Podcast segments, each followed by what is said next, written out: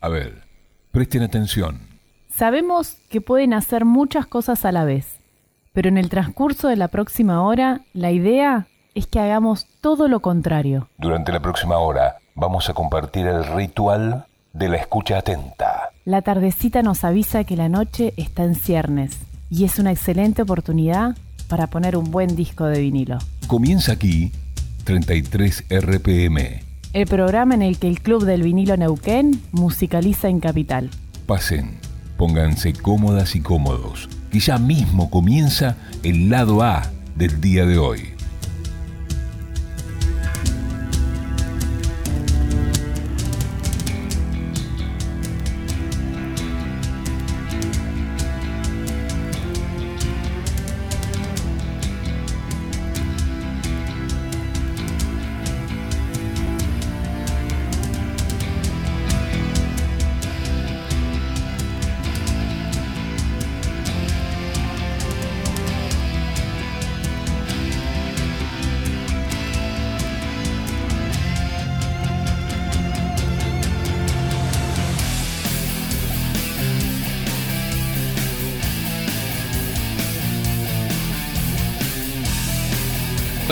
Buenas. Bienvenidas, bienvenidos a 33 RPM Discos más Radio. 90s, 90s con rock y metal. Mucho rock y mucho metal.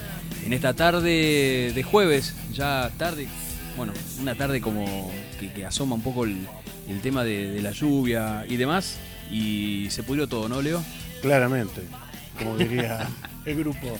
Bueno, hoy tenemos un super equipo, de el equipo 2, dicen acá. De, La ala de dura. 33R, el ala dura. no sé- La ala du- no sé dura. por qué. Lara, Lara. Está, bueno, está, saludamos a, a Fabián Sanzana que está en los controles. Hoy tenemos un invitado de lujo, que es el señor Alejandro Carpo eh. Salotto. Eh, Bienvenido, Carpo. está en la cooperación, sería acá. Cooperación, ¿cómo sería? Con- con- Cooperación manejando- analógica. La- las bandejas, eh, Freddy Rebolledo, Leo Tapia, Patricio Bendelí. ¿Cómo andan, chicos? Mi nombre es Adrián. Bueno, estamos Bueno, ¿y qué venimos a hacer? A reivindicarnos. a reivindicar los noventas. Sí. Pero los 90 no fueron solamente. Eh, Alternativos, digamos. ¿No? Ni tampoco grunge, ¿no? Claro.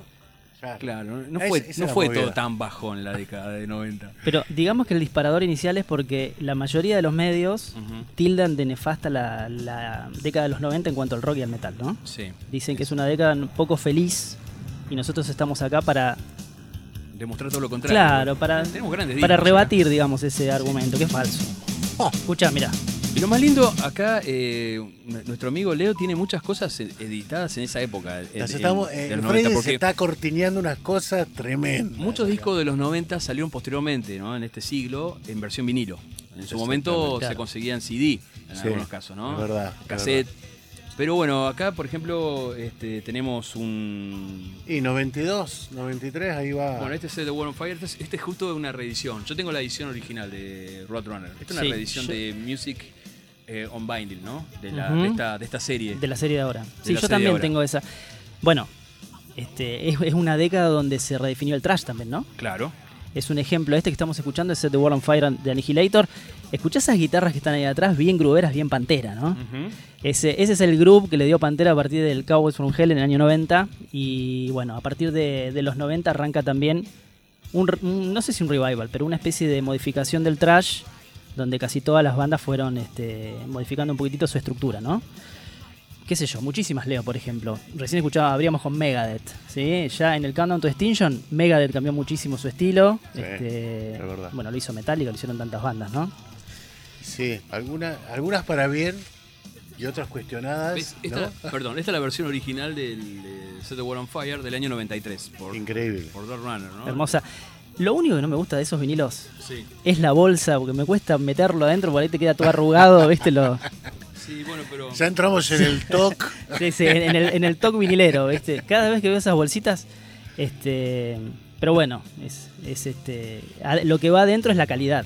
Totalmente. Ahí- ahí, si, lo- si tenés esa bolsita es porque hay un vinilo de la, de, de la de época primera, digamos. Sí. Claro. Y bueno, eh, muchas veces discutíamos, que también lo vamos a hablar con, con Alejandro después, que hay discos que son para tener en CD. ¿No? O, o lo escuchamos Sí. originalmente, por ejemplo, un hard work. ¿no? Sí, sí, sí. Bueno, yo hoy lo traje en vinilo, así que te voy a Sí. hacer la contra ahí. Pero, No, no, es que está bueno tenerlo. no, no, pero tenés razón, es una Ahora hay que ver cómo se escucha la compresión, ¿no? Claro, bueno, sí, yo también estoy de acuerdo con eso. ¿eh? En Yo- los 90 es una, es Yo una quiero época. ver cómo, cómo va a sonar, por ejemplo, Death Certificate. Porque viste que el Oh. último track siempre suenan, suenan como más distorsionados. Y si uno se acostumbró a escucharlo limpio en el CD todo el disco, eh, se va a notar la, la diferencia. Bueno, acá eh, está como loco, eh, está cumpliendo lo que dijo que iba a hacer, ¿no? Está operando y está operando muy bien. Está, Y sí. está metiendo música de los 90. Acá estamos escuchando Ayudas. eh, Ayudas Priest de un disco que cumplió 32 años el, Sí, hace el días. sábado. El, sábado pasado, el 3. el 4. Painkiller. El 3, sí, El tres. el 3. Otro disco que, Otro que dio vuelta ¿no? al metal ¿Dónde de los bolsa de 90, ¿no? Tremendo disco. Y, y tremendo. Nightcrawler, eh, justamente uno de los mejores temas del disco también, ¿no? Sí. ¿En una versión doble esa, Freddy? Bueno, Ese Between the Hammer and the Anvil. sí. Ah, tiene Se una, lista ese disco. Bueno, el, otro día en el grupo hablábamos de este disco. Una de las cosas a destacar era la- el cambio de producción con Chris Sandar- Sangaritz. Este, la incorporación de Scott Travis en la batería. Claro. Todos esos son, son este, Ingredientes. ingredientes que, que hicieron que este disco sea, para muchos, el, el mejor de Judas. Y para mí. Para vos es el mejor. Eh, bueno, bueno, bueno, yo mandé clamando ¿Para vos, venganza. Alejandro, el mejor? ¿El mejor de Judas? ¿Painkiller? ¿Para vos? Eh, Sí, pues, uno de los mejores. Uno de los mejores, Después está lo vamos a traer acá bueno, para que venga también a claro, hablar con nosotros. porque yo, yo también mamé este, clamando venganza, defensores of the fe. Esa, bueno, Este, Pero, pero, di- bueno, es.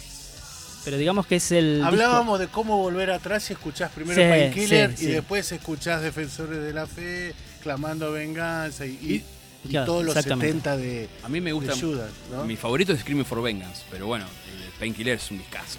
Es que sí, lo que Claro. pasa que es lo que dice Leo, también depende cómo entraste a una banda. Claro. ¿sí? Este, el que empezó a escuchar la banda en el 74 tiene una visión diferente. Por ejemplo, en mi caso, que yo la, la agarré en los 90, yo conocí Judas con Painkiller. Entonces, el paseo. ¡Qué ansioso que estamos, por Dios! y después, después vamos a escuchar un poquitito de death metal en, en un bloque especial. Este, Freddy, me, Freddy No, no, me cambia de banda. la verdad que Sí. te dan ganas de hacer poco acá, acá adentro. banda, ¿eh? sí. Claro. Pero bueno, no. Que Eh, yo técnicamente, la entrada de, eh, técnicamente, me refiero a lo musical, la entrada de Scott Travis dio, es un antes y un después, Judas. O sea, así la- lo, lo defino. Mira, si está escuchando Fernando Barraza te va a retar porque ya hay otra cortina, entonces hay que cambiar el, Bueno, vamos. el, el speech, ¿no? Usted se tiene que arrepentir de lo que Me, me dijo. lo lo que imagino, dije. me lo imagino de arriba a Fernando diciendo, chicos, ¿qué están haciendo? Bueno, acá estamos escuchando el cuarto disco de estudio de Sí. salió ya entrado los 90. Porque tenemos que aclarar que la década de los 90 nosotros la contamos a partir de 1990. Sí, totalmente. 1999, ¿no? Exactamente, sí. Eso, eso lo decíamos, sí. Sí, sí, sí. Y este disco salió en el año 91. En el año 91. Es muy probable que se haya compuesto parte de este disco en el año 90, ponele, ¿no? Sí, exactamente. Venía, Ya con- venía sacando discos eh, uno tras otro, venía una evolución constante. Death pasó de, de- de hacer ese, ese, no sé, como. un de death metal más de, old school o Sí. de inicios, digamos, del estilo. ¿Sí? Ya, ya en, el- en la canción Pull the Plug, que está en el Leprosy, Leprosy. se notaba el cambio hacia eh, Spiritual Healing. Y en Sí, Spiritual. Healing tiró dos canciones que ya iba para este lado más. y en más Spiritual, en ¿no? Spiritual Hill ya estaba James Murphy. Sí. Lo que, lo que tuvo Jack Schuldiner eh, es que siempre metió diferentes músicos en los discos, o en- Sí. a grandes rasgos, ¿no? Claro. Y en los primeros tres discos metió músicos que son de, de- de escuela de death metal, ¿sí? Claro. La gente que después formó Masacre. Sí. Y ya a partir de este Human, el año 91, ya empezó a meter músicos más del de la escuela del jazz y que, que empezaban a jazzear el estilo y hacerlo más progresivo. Exacto. Di Giorgio es uno, este, bueno, este, Paul Masvidal. Reiner, claro, que después hicieron Cynic. este, y a partir, como decimos, del año 91 se empezó a hacer un poquito más técnico, un poquito más, este, como decirte, este, más perfecto o más, más elaborado. El Más elaborado, la- cambiando también el- el- la lírica, ¿no? Las canciones, de las Sí. cuestiones que Sí, más sí. filosóficas, más metafísico también. Claro. Eh, y bueno, ¿y, y qué más tenemos acá? Estamos pasando. Después vamos a ampliar un poquitito más del death metal. Bueno, Sí. escuchemos completo. Sí, sí. Bueno, estoy escuchando eh, Ozzy de Cortina. Qué hermosura, por Dios. Uh, esto, este, este, por ejemplo, es, es típico disco de CD, eh, Osmosis. No seas así. No sé, pero- Seas así. No yo la primera vez que lo Sí. escuché fue en CD, qué sé yo. Por Y eso. para mí sí. Y no- nunca acuerdo. pensé No que lo iba a por qué está en vinilo, porque esa edición Es una edición original del año 95, me parece que es. De las pocas que salía, o sea, hay que tenerlo ese disco. Claro. Eu. Bueno, digamos que el, el- el último tema de Ozzy, el que salió ahora, tiene un, un, ¿cómo se llama? Un sonido bastante parecido, así con mucho chorus. muy Sabbath esto, ¿no? Muy, Sí. muy, muy, muy Sabbath. Sí, eso es El precioso. sonido de la batería de Dean Castronovo siempre me llamó la atención en este disco. Ah. Un sonido así como una presencia. A ver, ¿te puedo subir un poquito, Freddy?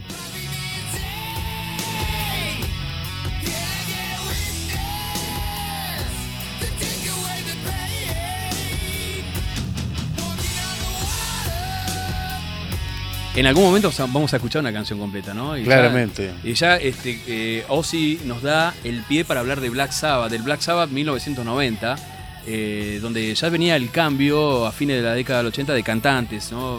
Eh. Digamos que con, con la, la- la llegada de Tony Martin eh, a Black Sabbath en 1987-88 se estabiliza un poco la formación porque venía, veníamos de, A las de- piñas. Sí, a, Sí. a las piñas. tal del Heaven Angel veníamos pasando por Ian Gillan, Ian Gillan, Glenn Hughes y bueno, rotaban los músicos. Inclusive habían músicos que nada que ver. Yo vi una foto La verdad que justo- Yomi es el remador número Claro. uno. ¿eh? Había una formación muy rara del que hizo la gira del, de Eternal Idol, pues no es la, la- la misma formación que le había grabado el disco. Y mm, ya para eh, fines de la década del 80, en el disco eh, Headless Cross, ya lograron una formación más básica que se mantuvo durante dos discos seguidos, que fue Tony Iommi, Neil Murray, eh, Cozy Powell y eh, Tony Martin. Y Tony Martin. Y llegamos a 1990 con el disco Tear, que sería ya el tercer trabajo eh, de Tony Martin en Black Sabbath. Un Sí. gran disco, soberbio disco. Sí. Eh, no recuerdo quién En su el- época catalogado por la crítica eh, 10 en su totalidad. Así. Así que. Y a Black Sabbath lo mataban. La- bueno, nosotros leíamos la metal, decía eh, los últimos pasos de la bruja. Como diciendo que se iba, como que la bruja desaparecía. O sea, Claro. la bruja hablando de Black Sabbath, ¿no? Sí, sí, sí. Eh, ya no sabe qué hacer Yomi, ya no sabe qué inventar. Y bueno, el tipo remó, remó y llegó. Como es un remador nato. Y bueno, después vio la oportunidad, eh, cuando termina la gira este disco, de reincorporar a Dio y bueno, no se aprovechó de esa oportunidad que no le salió mal, pero bueno, después volvió Tony Martin, fue una cosa rara, sí. Duró un- se dio un gustito. Capaz Así que lo extrañaba mucho a Dio. Entonces. Eh, no recuerdo el productor de este disco, es... eh, ah, mira, Tony y Cosi Powell, Cosi Powell, guarda, ¿eh? Este, y mezclado por Leif Masses, que fue el, el que produjo el disco anterior. ¿Eh? Bueno, entonces de este disco vamos escuchando ya. Freddy, si querés, va- vamos largando. Ano Sí. Mundi es la canción que abre este disco. ¿Vos tenés algo para decir de este disco, Patricio? No, quiero decir que Tony Martin es. Lo quiero poner bien arriba, más arriba del, del común de las opiniones, ¿no? Porque Bien. mucha gente no lo pondera como debería, ¿no? Me parece que los fanáticos de Sabbath lo tienen en el lugar que deberían, ¿no? Me parece uno de los mejores. Eh, y los discos que sacó, salvo Forbidden, Sí. creo que todos son de 10 puntos, ¿eh? Impecable. Bueno, vamos con Black Sabbath. Entonces, Ano Mundi, así comenzamos 33 RPM hoy.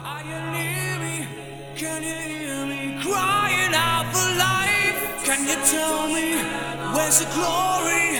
Ride the days and sail the nights. When it's over, find the answer. Running in the whispering rain. And on Monday, can you wander through the thunder? Life for blame.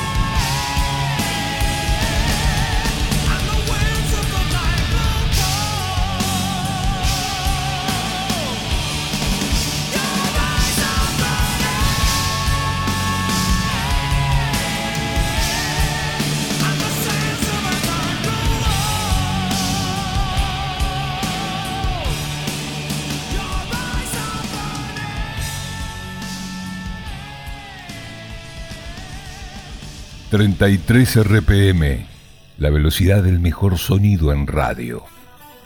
Y estábamos en 1990 con la canción Anno Mundi que abre el disco Tear, el- este álbum hermoso de Black Sabbath, publicado en 1990. Dame la, la- la tapa y bueno, y recibimos acá, con un aplauso, a Alejandro Carpo.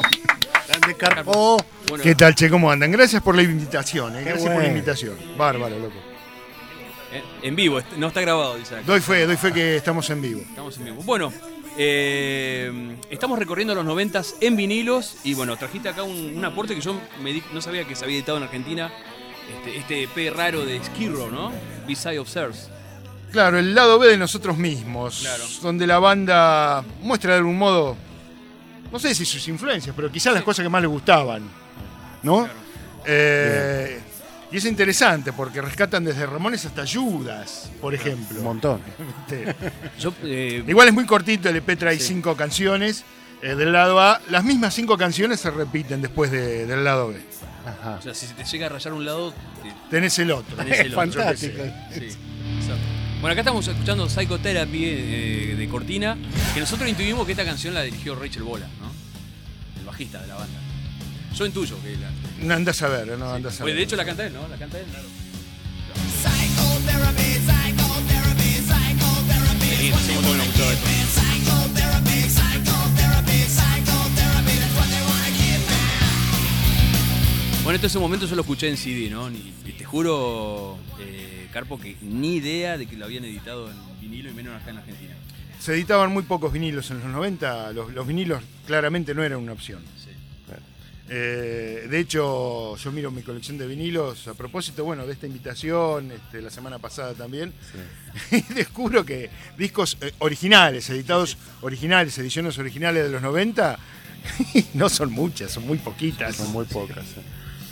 ¿Y a vos te pasa como no? Bueno, con, con Patricio nos pasa eso de que si escuchamos tal banda o tal disco, eh, originalmente en CD nos cuesta escucharlo después en vinilo. Eh, generalmente no los compro en vinilo, a no ser que sean cosas muy puntuales, no sé, pero básicamente no. Me quedo con los CDs. Por, por esa cuestión también del sonido, ¿no? El- Eh, o por, o por es el que es- concepto del disco. que, que además está pensado para ser escuchado en CD, grabado en digital, para Claro. ser escuchado en digital. Claro. Este, ahora, si por una cuestión de, digamos, de, de guardar el objeto, ¿no? De, este, lo querés tener en vinilo, bueno, genial. Bárbaro. Claro. Pero ni siquiera las tapas lucen. Totalmente. Pasa eso. Bueno, y volviendo a este disco eh, de Skiro, este disco que salió entre um, Slate of the Grind y So Human Race, ¿no? Eh, eh, trae bueno, una canción de los Ramones, una de Kiss, que es Camalomi, que estamos escuchando ahora, ¿no, Muy buena esta versión. Una de Judas, eh, una canción de Jimi Hendrix y una de Rush. Vienen a ser como las influencias de la banda, ¿no? Así es. Así O las cosas que le gustaban a ellos, yo Sí. qué sé, ¿no? Este, Sí, pero ahí tenemos punk, tenemos hard, Rock. tenemos de todo un poquito. Está variadita la cosa. Bueno, este disco salió en 1992. Este, Pará, fue- en, en ese sentido me parece, bueno, no hay una edición original en vinilo. Eh, tampoco sé si es de los 90, mira, no estoy seguro. Pero me parece mucho más interesante el disco de covers que editó Guns N' Roses, por ejemplo. Ajá, Spaghetti. Spaghetti Incident. Spaghetti. En, ese, en ese aspecto. Me parece que abarca más. Ajá. Este, está excelentemente bien tocado, además. Este, eh, y esto era como un pretexto, ¿no? Capaz Claro. para darse el gusto. Capaz Tengo- que debían un disco. Claro, darse un tiempito, darse un En tiempito. el 2007 Tesla editó dos discos eh, seguidos de covers. Ah, mirá. mirá Está muy bueno, ¿te acordás? Bueno, eso es imposible conseguir eso en vinilo, pues no creo que lo hayan. Pero trae un cover de Peter Frampton, de hacen Space Tracking de, de Deep Purple, Len Skinner, ¿qué más? De los Beatles, hacen encima temas raros, por ejemplo, eh, de los Beatles es el que está en Lady B, ¿cómo se llama? Eh, I Got a Feeling. Ah, mirá. Está bueno. Bueno, es como, es como el de, el de, el de Guns, más o menos, que son temas medio raros, no tan, no tan conocidos. Y bueno, vamos a escuchar algo de acá entonces. Dale, mira, hoy estuvieron hablando de, de Judas. Eh, sí, prefiero el Judas de Clamando Venganza. Bien. Ajá, bien. Mm, me gusta mucho Painkiller. Sí. Me encanta el disco. Bueno, tengo, pero- tengo una edición en vinilo original, pero. Escuchando, clamando venganza. eh, claro, yo ¿No? empecé, arranqué más o menos por, Por esa ahí, época con ellos. Por esa época. Eh, Por eso estábamos hablando de, de- depende de dónde arranque, ¿no? Por ahí. Es interesante ver cómo cambia el sonido Increíble. Judas en ese disco, ¿no? Increíble. Eh, bueno, hablando de Judas, en este, en este cover que hace Skid Row de Judas, hablando con los dioses, deliberando con los dioses, canta Halford. Es una, una versión en vivo grabada por ahí. Mirá qué bueno. Bueno, esto es The Living the Woods, el- la tercera canción de cualquiera de los dos lados de este EP, el de covers. Muy buen aporte, ¿eh? Lo escuchamos.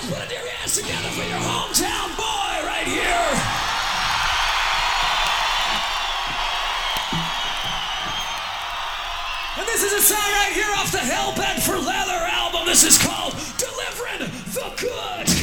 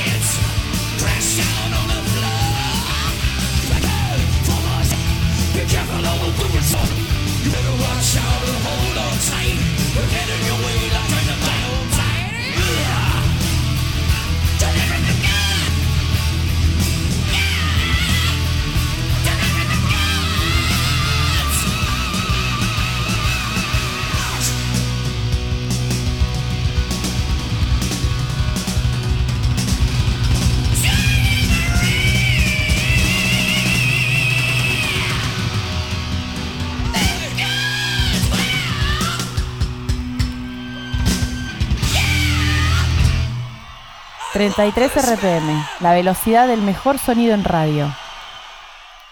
33 RPM, más que coleccionismo, es un amor.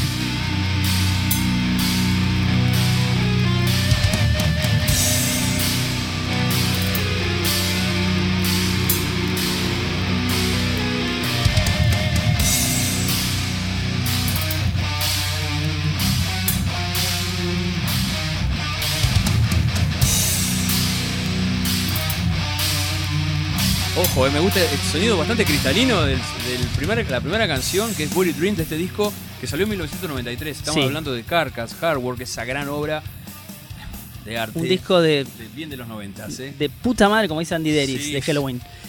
Es el segundo disco con Michael Amott y no es un dato menor. Michael Amott es uno de los videos más me gustan en el género extremo. Este, entró en el disco anterior de Carcass, que es el Necrotisis, que era un poquitito, era como un híbrido, ¿no? Entre la melodía y lo extremo.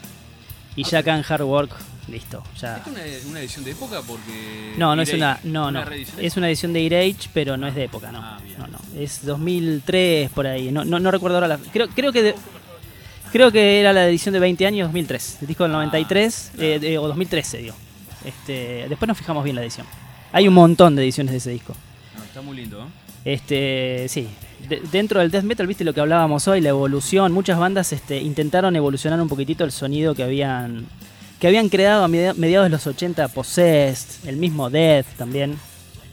Y, un montón de bandas trataron de ir cambiando un poquito el sonido, haciéndolo un poquito más sofisticado. Y bueno, va- qué sé yo, eh, Carcass fue para un lado con Hard Work, este, con ese sonido que muchos le llamaron el Death and Roll. ¿Por qué Death and Roll? Porque era, era como hacer, entre comillas lo voy a decir, ¿no? Más comercial el death metal, con una cuota del rock and roll también, con ese groove que tenían por ahí otros géneros. Más accesible, digamos, ¿no? Exactamente, sí. Y que también hizo Entombed en el Wolverine Blues. Ese Death and Roll un poco lo metió Carcas acá. Y, y bueno, generó un disco que, bueno, que fue. Los fans este, en ese momento del Carcas anterior no lo quisieron, no lo aceptaron. Y con el tiempo todos lo amamos, ¿no? Bueno, acá estamos escuchando nuevamente a Death, que vuelve, va y viene. Eh, ¿Carcas va a sonar, sí o no? Va a sonar eh, Symbolic. Symbolic, Este, bueno. Sí, lo que pasa es que bueno, es una disputa de discazos. Uno hay que poner. Uno hay que poner. Sí, a ver, Freddy, ¿te estás complicado acá con los discos? ¿Este cuál es? Veo acá. Ah, el izquierdo quedó todavía ahí dando vueltas. Bueno, es, eh, yo le contaba a Fabián fuera de, de- de aire que en la década de 90 nosotros cuando hacíamos programas con Freddy, eh, por ejemplo el de Esquirro que pasamos recién lo pasábamos en CD, ¿verdad Freddy? Lo habíamos conseguido y bueno, era... eh, era el, era el, eh, digamos, el formato ideal para la radio. Era más cómodo llevar el CD que andar con, con la bandeja. Como andamos. Pero ahora hacemos todo al revés. Traemos las bandejas, traemos todo. Claro. Ponemos más mañoso. ¿viste? O el Sí. cassette también, ¿no? cassette, la semana pasada, o hace dos semanas, hicimos del cassette. De cassette, estuvo muy bueno eso. Y también está todo el temita de ponerlo en puerta, darle la media vueltita con el dedo. Claro. Y pensá que la radio antes hacía las tandas, todos se grababan con. Y en cualquier momento agarramos el magazine. Sí. sí.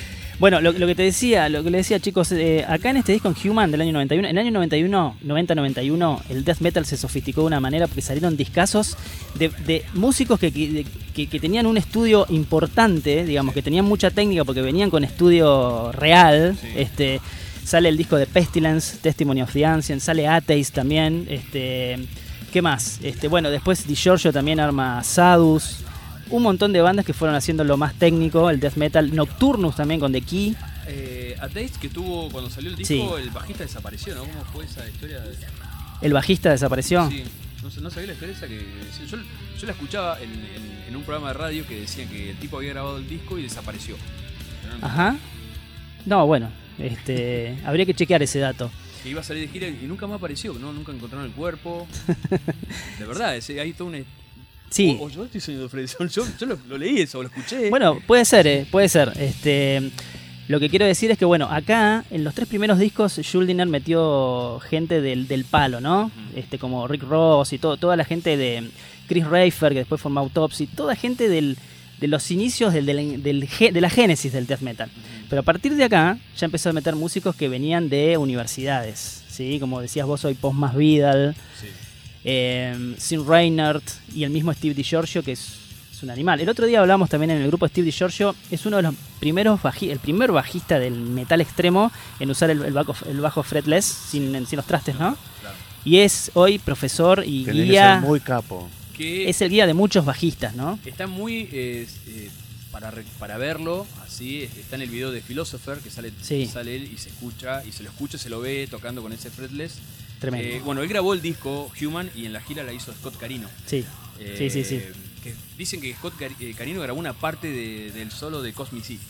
No sé, no sé en qué parte grabó porque se nota que Bueno. se nota la mano de George, de George en todo el disco, pero dice que en una parte de esa, de esa canción tocó el bajo. De ese también un nene más o menos en el bajo, bueno, creo que. Sí, ahí Porque hay que tocar en vivo lo que grabó. Igual como Jalen Benzo hoy tiene que hacer de bajista de Megadeth después de lo que, to- de lo que grabó Steve George en el disco, ¿no? lado B.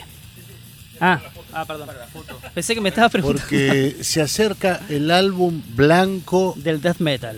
Exactamente. Hermoso el disco ese. Eh, ¿Qué te iba a decir eso? Bueno, DiGiorgio también tuvo siempre cosas así, ¿eh? Trae unas birras. nos ¿Viste, ¿Viste el primer tema del Symbolic? Se llama Sy- Symbolic. Bueno, el tema original de los demos se llamaba Symbolic Acts. Y ese lo había grabado DiGiorgio. DiGiorgio había grabado algunos temas de Symbolic, que se fue antes, ¿no? Este, pero bueno, acá tenemos este, bueno, un bajista también del jazz, que es eh, Bobby Coble, que, que tiene una, una banda serbia que se llama Expedición Delta, se las recomiendo para que lo- aquellos que les guste el metal progresivo. Y, y todos músicos tremendos siempre puso Julian. Después cuando hicieron el disco posterior a este. Bueno, eso, me olvidé de nombrar a Jim Sí, Hoglan. Holland está en la, eh, es el segundo disco que graba con Dead, había grabado individual. Sí, Y ya en este disco logró la. Bueno, ya no se podía perfeccionar más, pero las canciones son perfectas en este disco. Por ejemplo, Sacred Serenity se escuchan los golpes. es matemática. Si es matemática con el bajo, es increíble cómo van sincronizados. Bueno, este, y en esta canción que vamos a escuchar, que es la segunda, el lado B, eh, la escuché toda la vida en vinilo. No, en es, CD, digo. es una cosa de locos. Esta- lo compré en el año 95 Ujú. En Def. ¿Se acuerdan de esa disquería? Sí. Bueno, ahí compré el CD, digamos, de Symbolic. Este, una locura, todavía. Todavía me acuerdo de ese momento, Bueno, no voy a creer. sabe- Freddy sabe bien que en el año 95 hasta entrado el 96, el único disco que escuchaba era Symbol. todo el tiempo Symbol. todo el No, es una cosa increíble este disco. Re- Realmente no puedes elegir un tema. El batero, lo que se toca, se toca todo.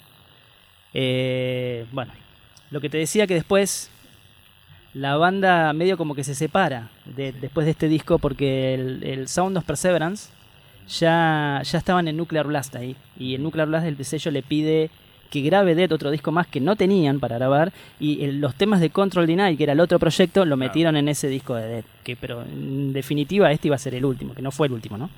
No fue el último. Pero- Por eso Suena, suena tan raro el disco. Y Claro. inclusive, La voz de Schneider está, está distinta porque estaba pensado Sí. para un cantante, no para él. Exactamente. Está como muy. Que era Tim Aymar, el, Claro. el- el cantante de Control Night. que tiene esa onda. Sí, exactamente, es así. Bueno, eh, vamos a escuchar entonces eh, Crystal Mountain. Crystal Mountain. Temazo. Tiene unos arreglos, tiene unos contrapuntos, tiene una. un- a mí me hace acordar a Rush por ahí por momentos. Y sí. Y unas melodías de guitarra. Las melodías de guitarra, para mí el estribillo lo genera la melodía de guitarra. Sí. Es una cosa de loco. Escúchame, eh, Sí. sí, una sola cosita. Eh, vamos a hacer una apuesta, A ver. ¿sí? Eh, a ver si Freddy le emboca el surco. Está. No, no, sí. La verdad que, la Acá, verdad que acá. 10 puntos, Freddy. No, no, no. Bueno, no podemos decir nada. Yo te invito, Leo, Sí. que le preste atención a la guitarra de esta canción. Sí, Bien. sí, yo también te digo lo mismo. Bueno, La guitarra, Es- la voz, todo, la melodía, todo. Te digo que mucha gente que no escuchaba nada de death metal, cuando Arrancó con esta esto. canción, sí, Sí. arrancó con esto y empezaron yo, a, bueno, a todos mis amigos le maté la cabeza con, con este y un año, un año es muchísimo. Muchísimo. Y, y aparte de la buena técnica, el buen gusto. Porque son las melodías justas, ¿eh? Totalmente. Bueno, ahora Yo- le digo. ¿Viste cuando vos decís, ¿hasta dónde, hasta qué punto se puede perfeccionar una canción? Bueno, en este disco, Sí, yo traje el de Aerosmith y ustedes me están... Perdón, perdón. Bueno, pero hay tiempo para ah. todo. Hay tiempo para todo. Ahora es el tiempo de Death. Temazo, presentalo vos. Sí, de Crystal Mountain del disco del 95 de Death Symbolic. Apa.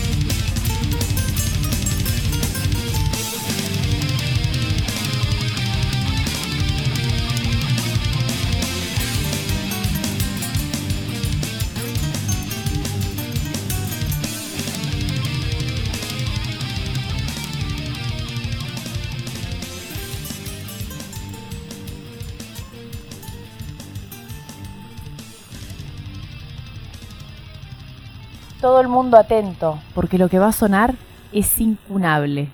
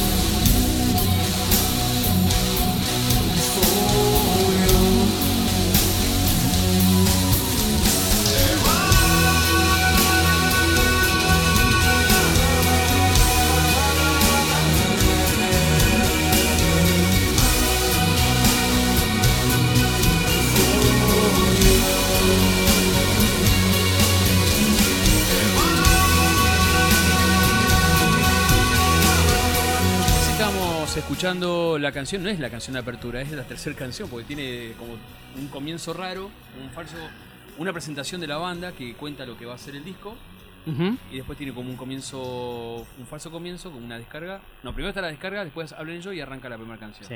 ¿No? A ver, Freddy, poné, ahí lo pone. Ves que se escucha como una descarga. Eso es Type O Negative del disco October Rust, Discazo. 1996 Un discazo. promediando ya la década de 90, esta banda eh, en su momento la mostraban como que era el metal de los 90. Sí, sí, sí. Aparte, precursores de metal gótico también, ¿eh? Claro. Es bien oscuro. Y Pete Steele es un referente también en el género, en la voz esa que decías vos, Leo, recién, esa voz Sí. oscura, gruesa. Esa- La Claro. tonalidad. Que después tomaron Fernando Rivera de Moonspell y un montón de cantantes de metal gótico, ¿no? Este, un referente que ya no está entre nosotros, lamentablemente, ¿no? Sí. Se fue muy, muy joven. Ahí está. Esa sería la intro. Yeah. No están- Hey, we hope you enjoyed our little joke there. This is Peter. This is Johnny. Kenny. And Josh. Y ahí se presenta. Just wanted to This is take a Johnny. minute to thank you Hola, for ¿qué picking tal? up your latest recording. of October. Pensar que el, el baterista de esta banda, eh, ¿cómo era el nombre? Lo dijo recién. Kelly. No me acuerdo, sí. Johnny. Kim Kelly. Kim Kelly, el baterista, eh, es baterista de Quad Riot hoy. Sí. Ah, Y, y- y- claro, eso iba a decir, el disco está programado. Sí. Sí, Ah, ¿sí? sí, sí, sí. Pero es, es uno de esos casos, ¿Cómo ¿sabes odio qué? las baterías programadas? No. Así que odio esa banda que, No, pero que hizo una batería programada. hay un tópico nuevo que podemos Fuera, hacer en algún momento, que es el de investigar un poquito, ¿no? Sí. El de los créditos en un bucle de un disco Sí. que después realmente no tocaron. Hay un montón de casos, ¿no? Bueno, Dossi hay un montón. Pero acá está acreditado, acreditado en el disco el batería y no tocó. Este, sí creo en, en los otros sí, pero en este no. Pero bueno, lamentamos des- desilusionarte. Sí, no- no Capaz que lo programó. Lo programado, está programado, sí. Bueno, Él, el batero, digo. Hablando de Painkiller, volviendo con Painkiller. Oh, esto sí que está tocada la batería. eh. Esta la batería sí que está. A ver, a ver, a Acá. ver. ¿Qué baterista es este? 1996 también, ¿eh? casi salió casi el mismo día. sonido. Sí, ¿el sonido? Sí, me gusta. Escuchá esa batería, ese recorrido.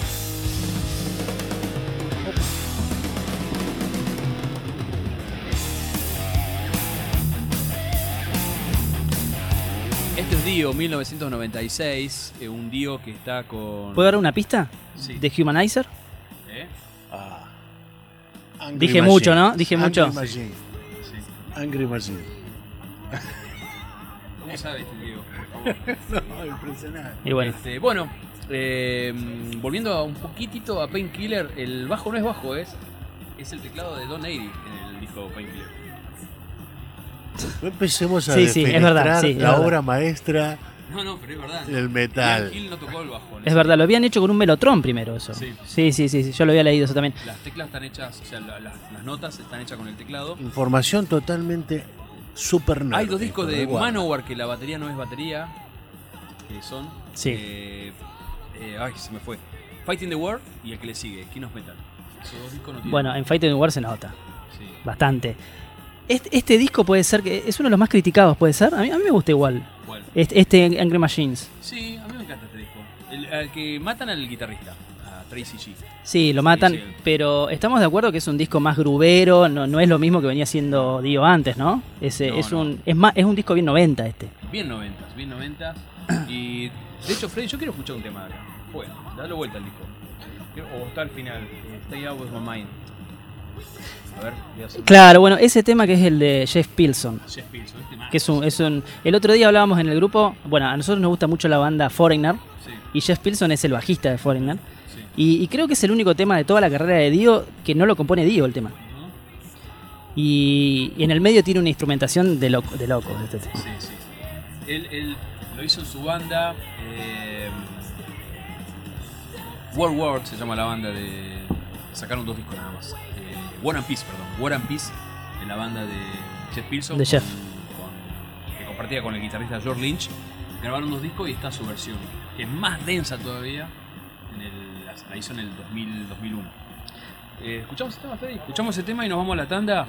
O sea, hacemos la separación ya. Sí, una cosa que quería decir nada más. ¿Te acordás del disco de Geezer, el Plastic Planet? Sí. Que era el Geezer medio grubero. Bueno, esto más o menos me hace acordar a eso. Un grubero medio doomero también una mezcla entre groove y el, y el doom, ¿no?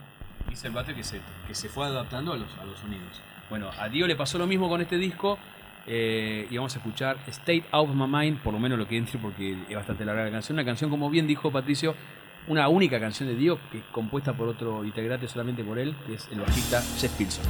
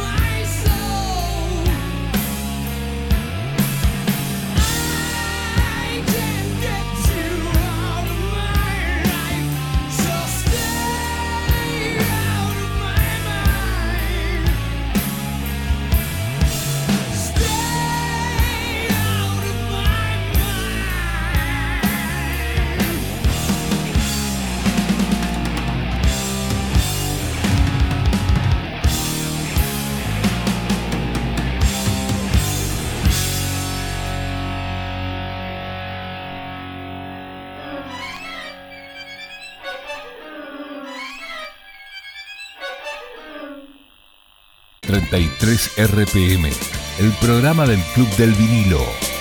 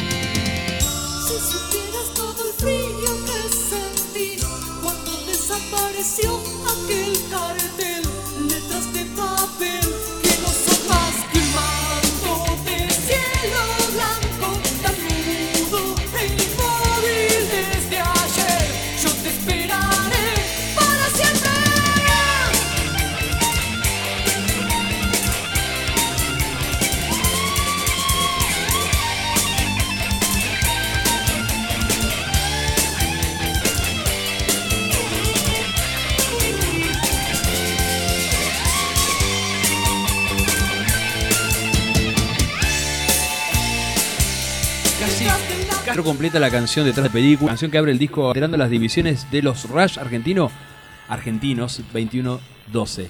Qué buena banda. ¿Te gusta esa banda, no? Me encanta esa banda. Tengo en CD los que sacaron después. Ajá, bien. Y ese lo tengo grabado en cassette. En cassette grabado, no comprado, grabado. Bien. Porque no se puede conseguir ese disco. Bueno. En ese momento. Sos un afortunado. eh. sí. La conseguimos ahí en la disquería de Cinco Saltos, cuando vendían discos, hace muchos años. Y ese disco me lo traje junto con el Howl of Fire. ¿Viste la época cuando los estaban los, los CD a pleno y que las disquerías se sacaban los vinilos de encima? Sí. Que te los daban por... 5P. Sí, nos, este... Y me traje 2112, eh, Crocus Heart Attack y el... eh, Ah, creo. uno de Dokken y el de Rush. Ah, un, un Windows Subdisc. Porque estaba re barato, estaban como. Yo no, no tenía, en ese momento no tenía la bandeja, o sea, la bandeja se había, se había roto la púa y, no lo- y estábamos a pleno con los CDs. Bueno, fue una, otra época. Bueno, estamos en un segmento ya eh, donde estamos en los 90, pero en los 90 del de, el hard rock argentino, ¿no es cierto? Sí, algo de hard rock argentino, o en general, yo qué sé. No hay mucho en vinilo de los, noven, los 90 de, de rock argentino en general, ¿no? Claro.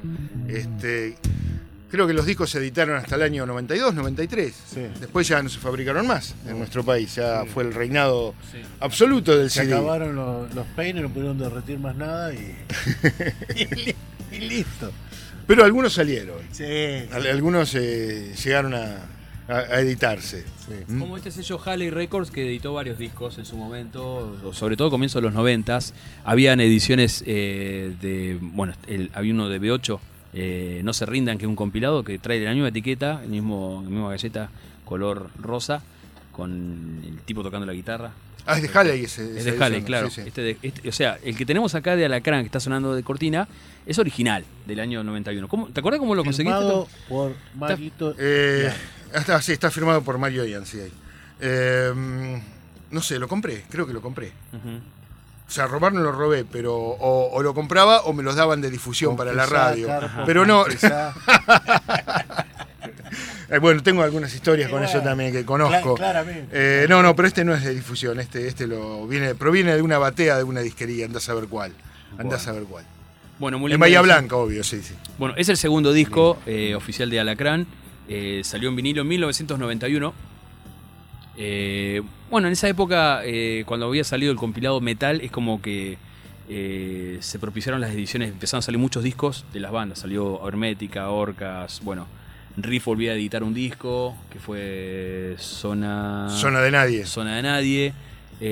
Kamikaze que tenemos acá, que vamos a escuchar después. Rata Blanca, a través de Polygram, ¿no? Rata Blanca eran como los Más multinacionales. más multinacionales y ya en el año 91 y ya habían por, por su, por su tercer disco, ¿no? Así ya estaban con ese con esa ventaja discográfica, digamos. Eh, pero bueno, como vos dijiste, después se, se- se dejaron de editar discos y inclusive este, todas estas bandas dejaron de editar, de, de editar material, ¿no? Kamikaze, Alacrán, en los 90 Es que los 90 para el metal argentino fue un poquito nefasto, digamos, ¿no? Este, es como que desapareció. Sí, estuvo peleada la cosa. Eh, era el reino del grunge, digamos, ¿no? Fíjate. ¿Qué es lo que vinimos a reivindicar, Carlos? ¿Al grunge? No, al- Ah, ah, que no solamente fue grande. que no solamente. Obvio, obvio que no, obvio que Acá no. estamos remando en el dulce de leche repostero. Obvio no, pero si vos, Sí, yo qué sé, le, le preguntás a un, rock, un rocker más veterano, ¿qué rescatás de los 90? Y yo qué sé. Nirvana te dice. Ahí de una. Por ahí sí, no es que no me guste Smashing Pumpkins, yo qué sé, a ver. No, Puede ser, pero, viste. No es, no es tampoco es para tanto. Claro. Bueno, vamos a, a la música, vamos a escuchar algo de esto, así después hablamos de, en- más en profundidad de, de, de- de Kamikaze. ¿Qué podemos decir de, de Alacrán? Mira, que se fue. Vos sabés que una vez. Yo siempre decía que Alacrán, de todas estas bandas que nombrabas vos recién, Alacrán creo que fue la única banda realmente for export que tuvo la Argentina en materia de hard rock. Tenía un nivel internacional. Escuchá a Twitty Sister y escuchá a Alacrán, epa. Sí, Este, sí, a sí. ver, por ejemplo. Y otras. ¿viste? Entonces, una vez lo entrevisto a Mario Ian este, y le pregunto qué pasó con la banda, por qué. Tocaron con Bon Jovi, inclusive. eh, ¿Por qué no, no, no pudieron dar ese salto que le faltaba? Y dice, no, lo que pasa que, bueno, y esto es lo que es muy común a todo el rock argentino, sobre todo de, aquel, de aquella época, este, estábamos rodeados de gente de mierda, dice, refiriéndose a los managers este, Y es y muy a todo, a todo ese circuito, ¿no? Que, que vos de algo de esto sabés también. Oh. eh, en el cual se manejaba la música rock en ese momento, que era un circuito comercial que recién se estaba formando, afianzando. claro. Entonces había lugar para que pasara cualquier cosa y para que entrara cualquiera. Sí, Bueno, un poco de eso fue víctima, creo yo, Alacrán. sí. ¿Mm? Bien. No, no. Un disco con un Ah, te- jovencísimo les, Pablo cuento algo, Navidón. Sí. les cuento algo, Sí, disculpame. mirá, sí, sí. Este es el segundo disco, pero el primer disco, que también salió en vinilo, Sí. eh, se volvió a reeditar hace poco. Sí, vi la tapa ahí Se- dando volvió Ese vueltas. disco salió por una, uno- uno salió por una grisecito. multinacional, salió por la RCA el primer disco de Alacrán. Eh, no, no recuerdo, no recuerdo. Sí, un Yo, tengo una edición en, en CD, este, que es un compilado con un Claro. librito hermoso, eh, donde vino el primero, parte del segundo, no sé, alguna cosa, una rareza. Pero no, no sabía que el primero. Sí. Bueno, se volvió a reeditar hace poco, ¿eh? Sí, sí, lo vi ahí a Mario publicitándolo ahí en las redes. Yo lo vi cuando empezó toda la. Bueno, empezaron a, a- a resurgir el tema del vinilo. Alguien que ofrecía, eh, ofrecía no, lo, eh, pedía millonadas por esa edición del. Del eh, primero de del Alacrán. primero de. Alacrán, eh, o edición original. Y me acuerdo ver la galleta negra de RCA con el perrito. Ah, mira, Así que. claro. Seguramente iba por ahí. Este, y bueno, esa edición inconseguible, ¿no? Esa, esa versión. Bueno, este también, el que tenemos acá, de Halley también. Y acá estaba un jovencísimo Pablo Naidón, decíamos, en la batería. Creo que tenía 14 años cuando Sí, grabó la batería. acá. me acuerdo el video que sacaron eh, de, de, otra, de otra vez en la calle o un lento que tenían. No sé si está en este disco o en el primero.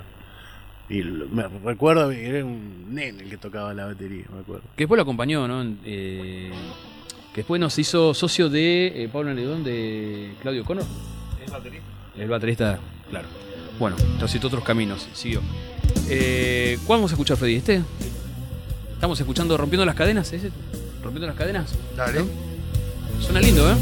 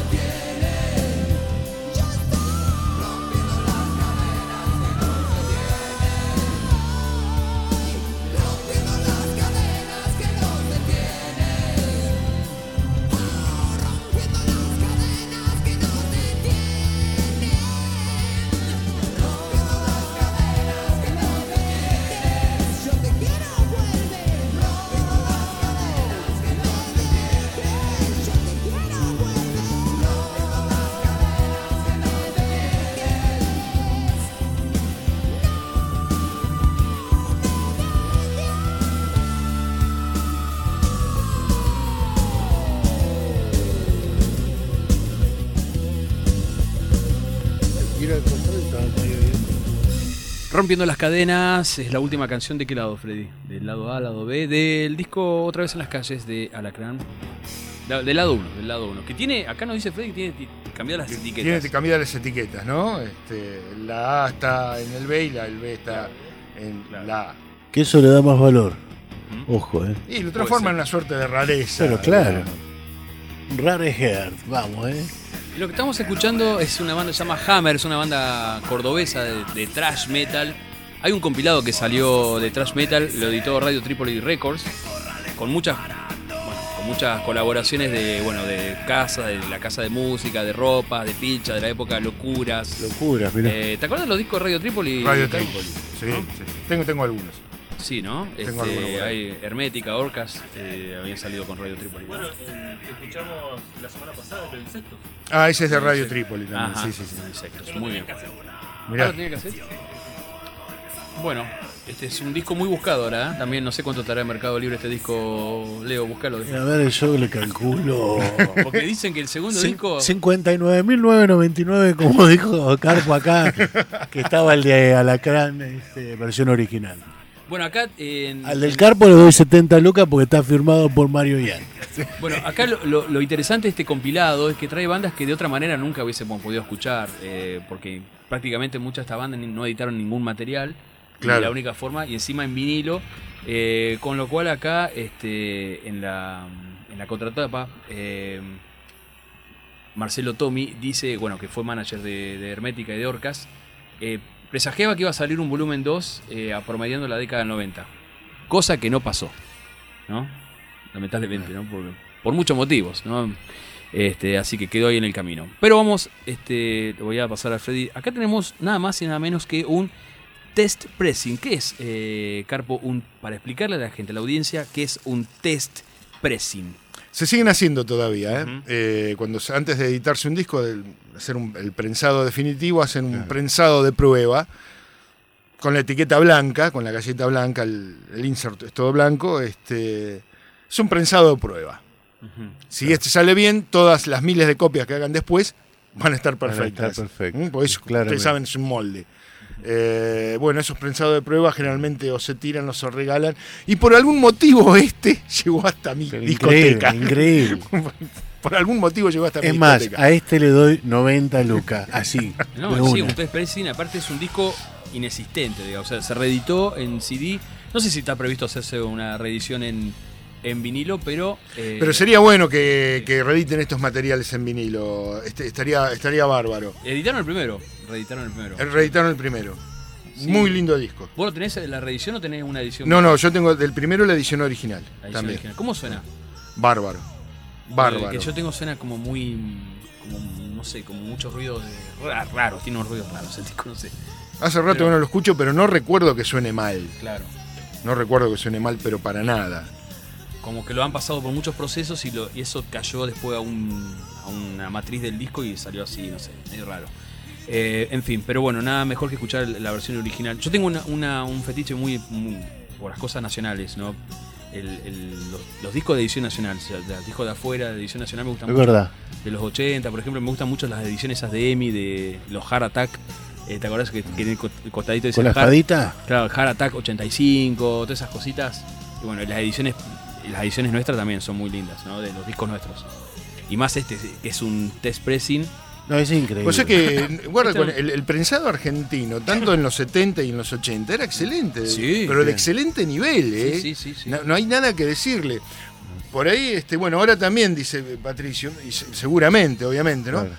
Pero eh, desperdiciar o des- despreciar, digamos, un disco de vinilo porque es una edición argentina en favor de una edición extranjera, eh, me parece un error. Y muchas, Me- muchas- realmente me parece un error. No, no, es ni hablar. Y muchas veces se ha escuchado mejor la edición argentina.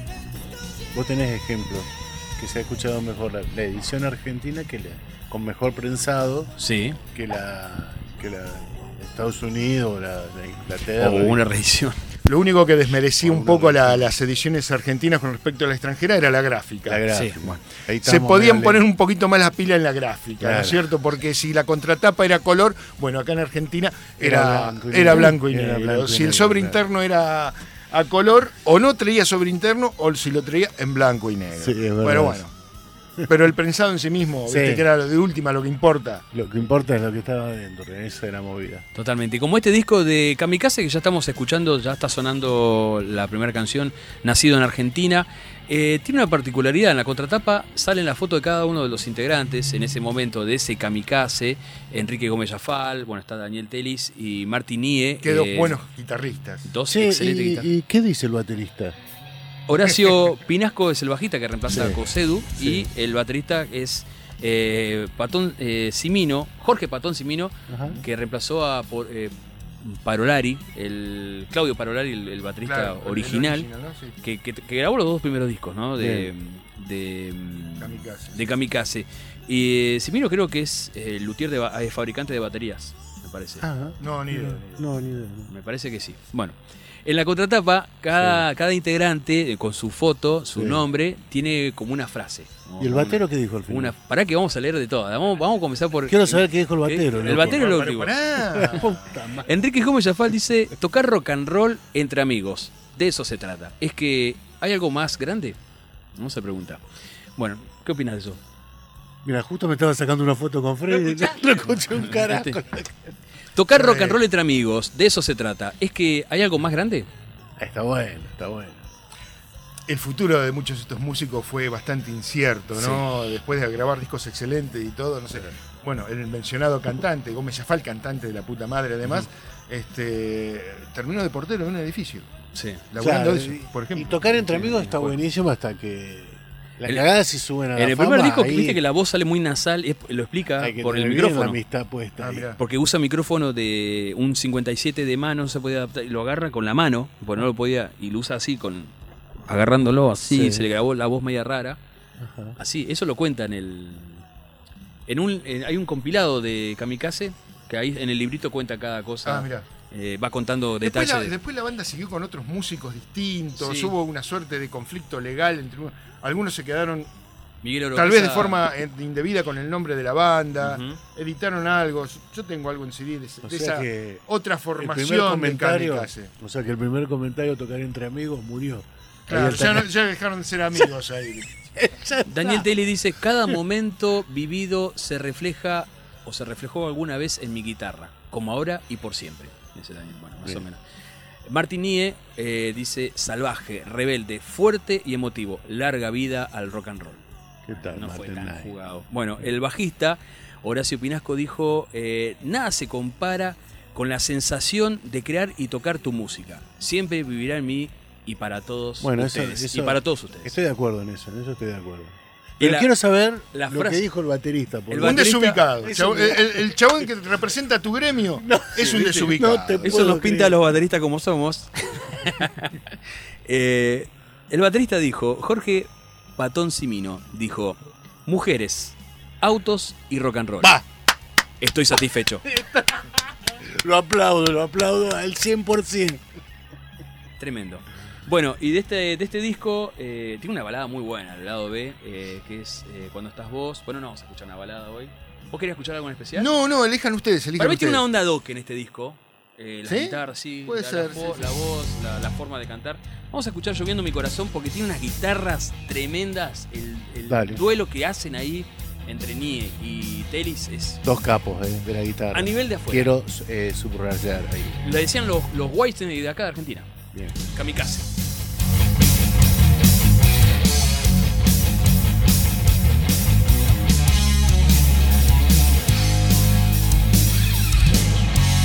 ¿Cuánto tiempo ha pasado?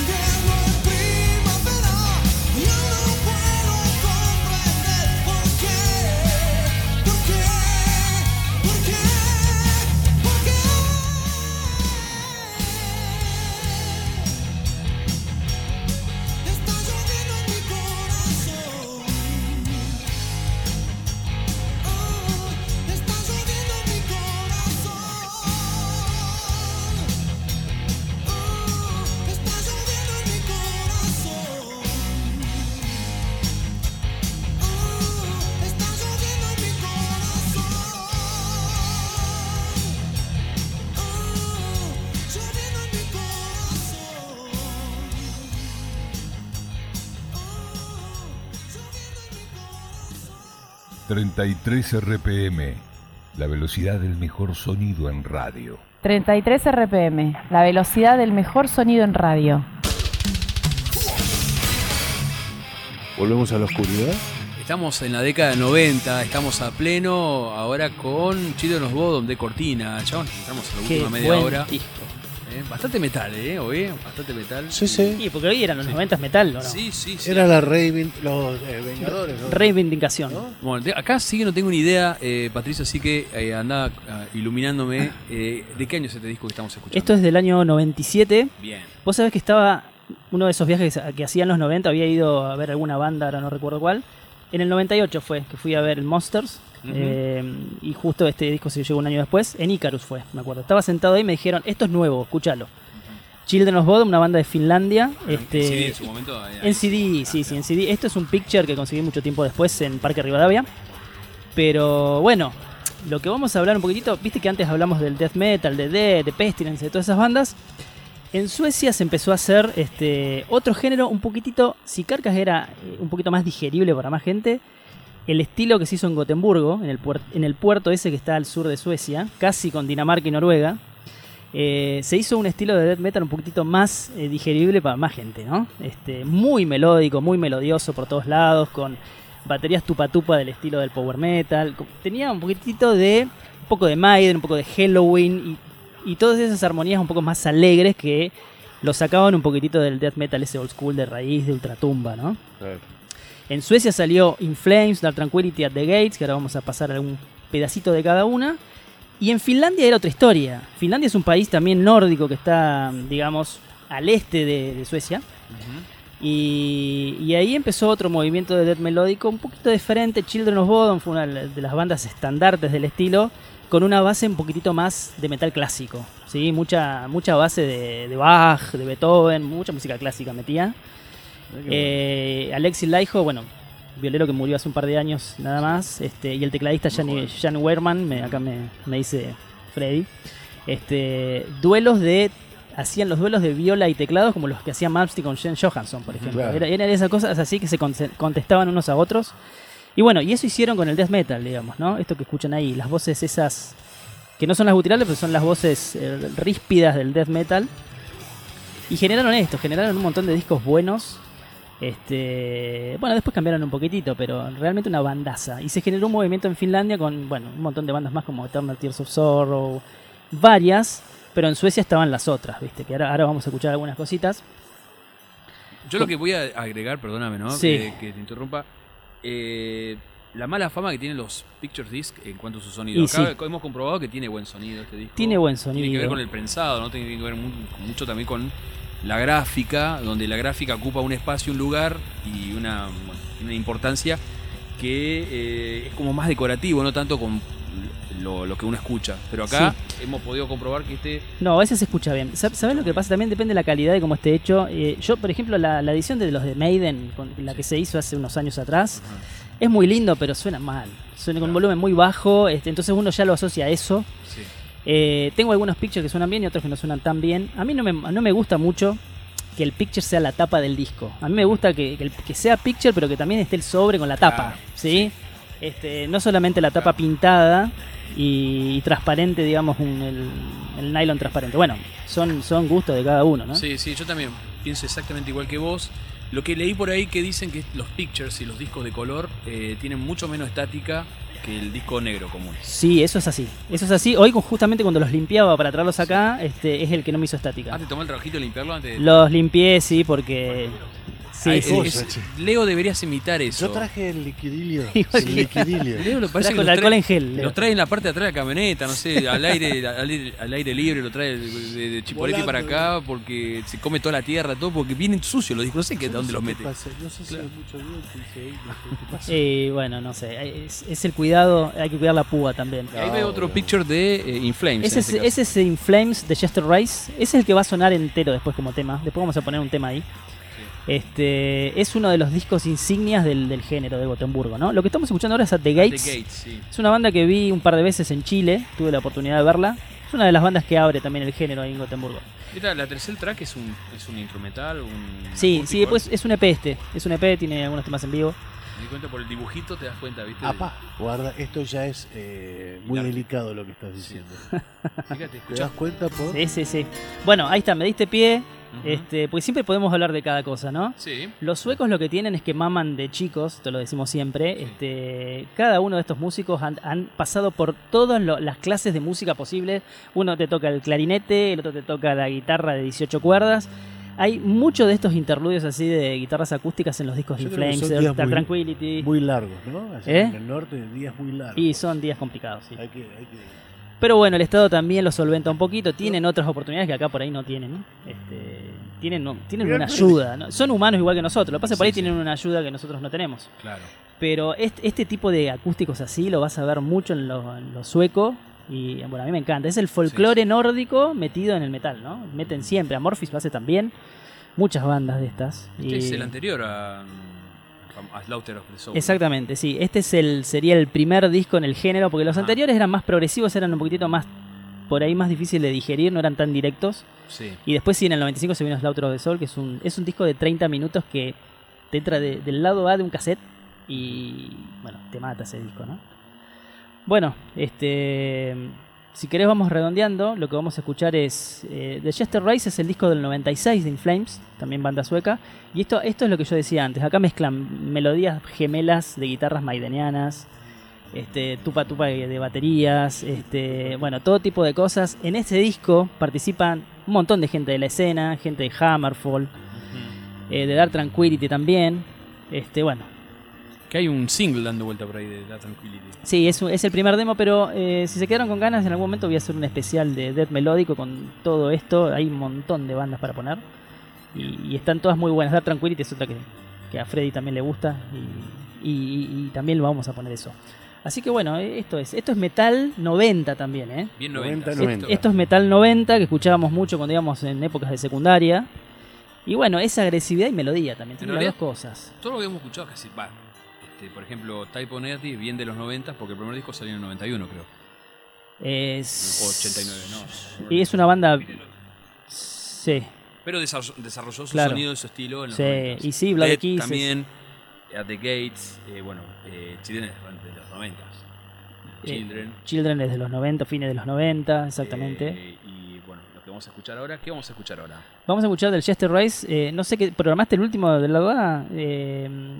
December, eh, December Flower. Eh, ay, ¿eh? El último del disco. No, pues ese es el lado A. Ese es el lado A. Este. ¿Qué vamos a vamos escuchar un tema que empieza recitando. El que empieza recitando ahora, cuando el tema baja, es Oscar Droniak, que es el, el guitarrista de Hammerfall. Este. Se me fue el nombre del tema, ahora te lo digo. Pero es el Chester In Flames del año 96. Ah, pero no tiene, no tiene la contratapa, no tiene los- la, la data tampoco. Eh, bueno, se me fue, después lo digo, después lo decimos. Después lo decimos. ¿Qué escuchamos entonces? Esto, vamos, In Flames del Chester Rice del año 96. Vamos. Va.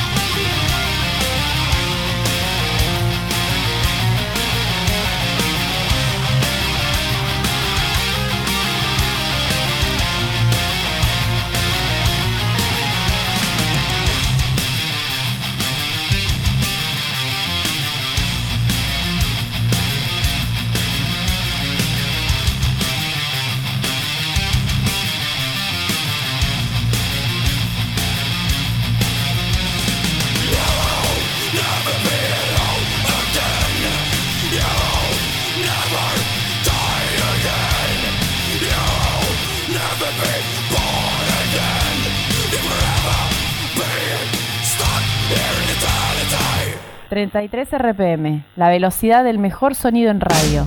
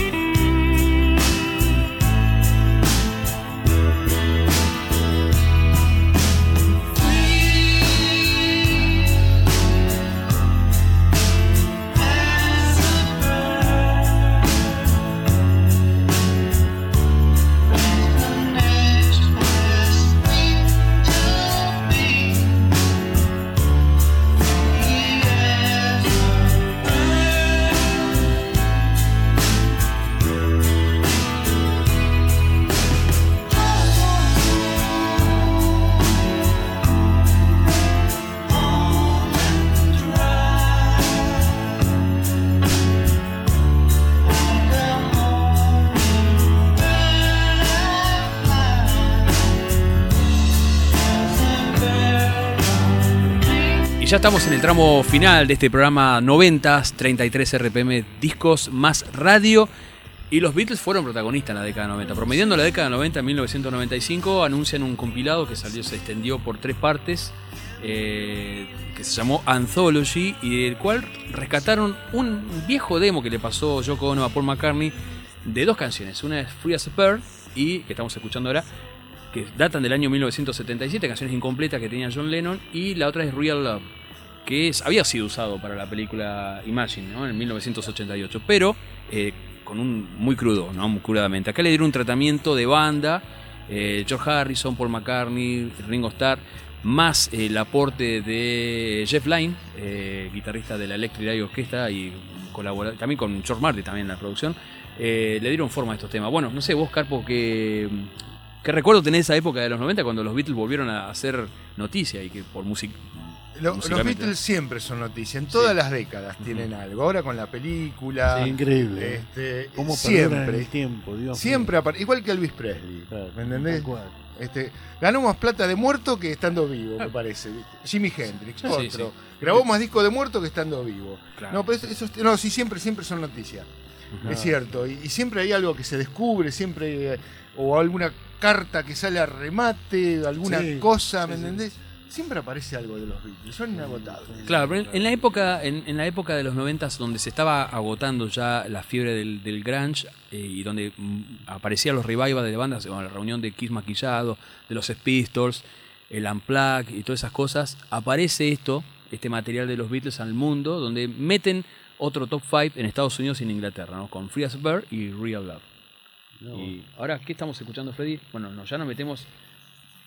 Este, bueno, está sonando muy, muy abajo. eh, Kiss, eh, esto de Revenge, 1900, Ah. 1992, ¿no? Un, un Lindo hit de los disco. 90 con, con. Bueno, otro, otra banda que le pasó lo mismo que ayudas con, con Scott Travis. eh, Kiss con Eric Singer es otra cosa.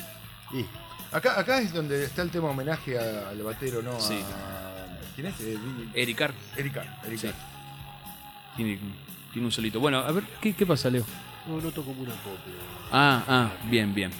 Bueno, eh, Patricio, vamos cerrando ya, eh, cerrando el programa y, y cerrando esta, esta revisión que hicimos de la década del 90, eh, más para el lado del metal, más para el lado del rock, ¿no? La gran década de los 90, ¿no? Este, hoy lo que decía Carpo, yo estoy de acuerdo No con sé él. si tan grande, pero bueno, sí, pongamos. dale. Bueno, lo- pero está, está bueno eso. Hubiese estado. por los medios. Eh, claro, no. A ver, lo que nosotros siempre decimos, tenemos este lema, ¿no? Que está muy bastardeada la década de los 90 en cuanto a la música. Quizás lo que vos dijiste, Carpo, en Argentina sí ha pasado mucho con las bandas de metal. Pero hay muchísimos géneros que se han revalidado, que han, se han modificado. Caso del trash, yéndolo al metal más en sí, ¿no? Quizás eh, habría que ver los géneros. Y se han generado un montón de estilos nuevos. Este, Recuerden el, el furor de Stratovarius a fines de los 90, de Nightwish, todas esas bandas así con mujeres que nació en los 90. El metal gótico de Paradise Lost, este, los discos Countdown to Extinction de Megadeth. El of the Dark de Iron Maiden. Bueno, podemos nombrar tantas Es cosas que son gigantes. de, de alguna manera el rock siempre estuvo. No, no, siempre pero- estuvo el sí. metal, siempre. Es igual cuando hoy en día te dicen que ya no hay buenas bandas, no salen. No, hay No, que, ah, están, hay que buscarlas nada más. No, no, pero lo que yo te quiero agregar, Carpo, aparte, que hay en cantidad también, no solamente que hubo Ah. en los 90, porque hay mucho género creado también en los 90, pero lo que pasa es que, bueno, por ahí este, se ve más lo mainstream o lo que más vende que para, para tomar ese análisis y decir los 90 fueron... Concuerdo, concuerdo totalmente. Pero que se han generado estilos, quizás después, después del año 2000 es como que sacaron la cabeza y dijeron, pará, nosotros venimos de los 90, lo que pasa es que los 90 por ahí no vendimos disco, empezamos a vender ahora. Y ha pasado eso. Y el grunge, como dice también Adrián, eh, el grunge fueron 5 años nada más. No es, no es toda la década de los 90, una década tiene 10 años, no 5. No cinco. Bien. este, y después del, del grunge también nace el metal alternativo. El metal alternativo ya venía igual. Sí. Y, y un montón de estilos más que, bueno, habría que analizarlo. Es, es para charlarlo Lo- bien lo- esto, lo, lo ¿eh? que tienen los 90, que lo que sepultó los 90 en materia de rock fue el glam rock o el sleazy rock. Ese rock de California, el Claro. I-rock. Puede Claro. Eso fue lo que sepultó. Pero después es cierto, como dice Patricio. No, no lo sepultó, lo corrió.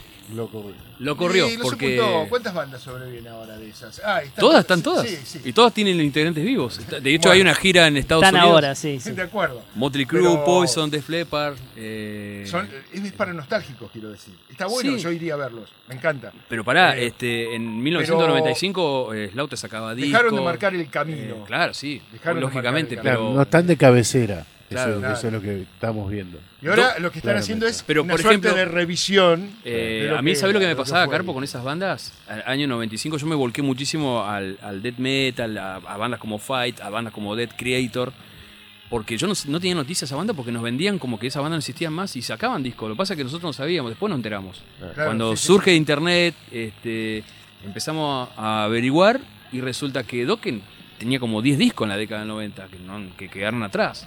Eh, Wasp siguió sacando discos, Claro. eh, Kingdom Come sacó un montón de discos más, no quedó en, en Hands of Time nomás, que fue del año 91. Sacaron como 5 No, discos. pero aparte no se olviden de Limp Bizkit, Korn y todas las bandas de New Metal, ese movimiento fue muy fuerte también. Sí, también. Si vos podés, Eso te- fue la, segunda mitad de claro, 90, te ¿no? pones a contar, hay un montón de movimientos y de géneros. No se olviden, hay- la escena la constituye no solamente la música, sino tiendas de discos, recitales. No se olviden de Headbangers, que fue un medio importantísimo para Sí. todos con la MTV acá. Entonces los 90 dieron mucho, eso es lo que yo digo. Hubo buenas revistas, hubo buenos fanzines. Este, por eso queremos reivindicar, porque por ahí la gente es lo que lee en los medios, a lo que es masividad, por ahí corrieron algunas bandas, como dicen, o las taparon un poquitito, pero existió un montón de cosas. Hace poco Mark Slaughter dijo, este, nosotros nunca dejamos de existir en los 90, el grunge nos corrió. Dice, nosotros nos juntábamos con la gente de Quad Ride, con Kicks, con Faster Pussycat, juntábamos plata entre todos, bancábamos los colectivos y salíamos a tocar a donde sea.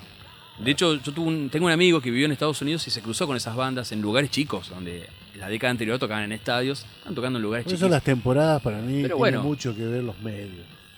Y vuelvo a insistir sobre el tema. ¿Quién va de cabecera en, en el videíto? Año 93, Poison sacó un muy buen disco con Richie Coxen que se llama Native Tongue, no sé si un discazo. Sí, ese. sí, caso. Un discazo es. ¿Y qué quedó atrás? Quedó oculto. Ese disco me hizo que me gustara Poison. Ahora recuerdo. Mirá. Hoy y no lo tengo. No, Pero Poison me gustó cuando escuché eso. Epa, Ese disco no lo vi yo en vinilo. ¿Vos lo viste en vinilo? Sí, No. sí, sí, ¿Sí? sí, ¿Sí? por Dios, sí, Yo sí. lo tengo en CD. No, no. Yo lo he visto en vinilo, sí, sí. La edición original, sí. Sí, me imagino porque está editado por Capitol, así que me... Bueno. Pero bueno, eh, es, es, es algo hermoso de hablar. El metal progresivo ni hablar, ¿no? se Uf. gestó casi en los 90. Eh. O sea, se gestó con Queensrÿche, como decimos siempre, pero en los Sí. 90 nació Dream Explotó. Theater y todas esas bandas. Symphony X. no sé. Claro, este, todo eso nació ahí. Y ni hablar de las bandas que yo siempre hablo, que es el death metal y todo eso, todo es 90. Por ahí tiene concepción en los 80, pero explota en los 90, ¿no? No, no. Y bueno, ahí. Pero bueno, e- esto está bueno para debatirlo. No, no es que siempre alguien va a No, tener ni la siquiera, razón. ni ¿no? siquiera para No. debatirlo, para analizarlo. Sí, digamos. sí, bueno, sí. Sí, sí, Para exactamente. analizarlo. Pero también van los puntos de vista en algunas cosas. Totalmente. Eh, a mí me pasaba que cuando estaba a comienzo, a comienzo de los 90 yo me había quedado un poco empachado de tantas bandas artificiales, digamos. Sí. Me había cansado ya un poco de eso y respiraba este, los nuevos aires que se venían de bandas que me gustaban. Por ejemplo, el Kiss de Revenge, para mí me parece el mejor Kiss. Musicalmente fue el mejor, más soberbio. Se, se la- se podía medir con Pantera, con Sepultura, tranquilamente, porque tenían un batero súper poderoso. Judas, el Judas de Painkiller. Sí, Eh, totalmente. o sea, habían bandas que pegaron y bueno, después me, me- me subí al, al tren de bandas como Fake No More, Living Color, me, me gustaba mucho esa banda. también. sí, o época. Show había. Y bueno, y, y escuchar, descubrir bandas como Dead, bueno, ni hablar.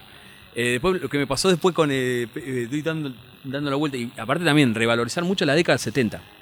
Sí, en la sí, década claro. del 90 porque el- en los 80, no sé si a ustedes les ha pasado que que a veces algunas cosas de lo, en los 80 algunas cosas de los 70 sonaban como muy viejo, como muy y después volvieron a sonar frescos, no sé, no sé cómo sonaba como viejo algunas cosas. Por ejemplo, noso- yo el primer disco que había escuchado Black Sabbath en su momento, yo era muy chico, había escuchado Born Again y me enamoré enseguida. Cuando escucho Never Say That me pareció horrible, Sí. parecía viejo. Después no, en los 90 lo reveo el disco y me parece un disco, Bueno, pero eso Yo, tiene yo que. más que viejo sí. diría sonido clásico. claro. Claro, por ahí un poco rudimentario en algún punto en la producción. Pero eso también es lo que decíamos, depende con qué banda vos, con qué disco entraste vos de cada banda, ¿no? Yo, por ejemplo, claro. Black Sabbath escucho The Humanizer, lo primero que escucho, y después escucho Paranoid o Iron Man, y me parecía raro ese sonido, ¿viste? Sí. Entonces yo digo, cuesta un poco ir para atrás de esa manera. Y no es lo mismo que el que empezó escuchando Black Sabbath en el 70 que fue hacia adelante, ¿no? Encima, eh, Y yo, yo empecé con el sábado de los 70. Claro, bueno, por eso. Este, y es el día de hoy que el, el sonido de Born Again Sí. me parece desastroso. Bueno, no. Pero era el sonido que querían ellos, era Sí. ese. Hay todo un tema, de- hay todo Sí, sí, hay un- toda una, toda una- una una cuestión historia. ahí. Pero ese sonido Pero desastroso se transformó, disco, eh, se transformó gusta, en, tengo Sí. recuerdos. en un sí, modelo sí. de muchas bandas, ¿viste? De, Sí, de- sí, de sí. usar ese sonido después. Muchas bandas de las, primer, las primigenias bandas del, del death metal se, influye- se, se influyeron con ese sonido cavernoso que tiene Zero the Hero, por ejemplo. que suena- Y sí, de hecho, ya lo había usado el Mob Rules con, Sí. con Dio. claro. Era una continuidad. me- Qué hermoso disco. El riff de Zero the Hero es eh, mm, Paradise City acelerado después. Y- ¿Viste? Eh, Slash ¿sí? dijo, sí, sacó Y- ese riff y viste que va chan chan chan chan chan chan chan Claro, chan, hay que- y va hay chan, que- chan, chan, chan, chan, chan, chan. Es el mismo riff, está acelerado. eh, Bueno, eh. Ese, te- ese tema lo. En el librito del- de la reedición del de Black Sabbath dice que, que Slash reconoce que Mirá sacó de ahí. bueno. ahí nos están pidiendo que redondeemos, así que bueno. Vamos a escuchar a Fight, que es un discazo, otro disco de los 90. en el momento. ¿Puedo, ¿Puedo meter la palabra retroalimentación en esto? Por supuesto. ¿Por qué? Porque Halford, Halford mamó Pantera acá en los 90 y dijo, este sonido panteroso a mí me gusta. Panteroso, grubero, como quieran decirlo. Este, después del Painkiller él dijo, a mí me gusta mucho cómo suena la banda, ¿cómo se llama? O sea, el Cowboy from Hell.